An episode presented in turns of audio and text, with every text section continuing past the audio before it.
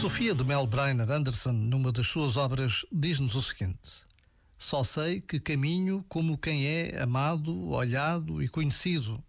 Por isso, em cada gesto, ponho solenidade e risco. Viver com esta consciência e com este sentimento é das maiores riquezas da vida. Ter passado por esta vida sem ter sentido uma vez que fosse isto é a maior pobreza.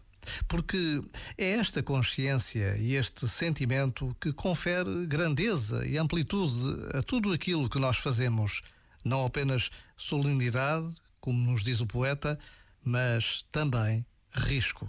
Já agora, vale a pena pensar nisto. Este momento está disponível em podcast no site e na app.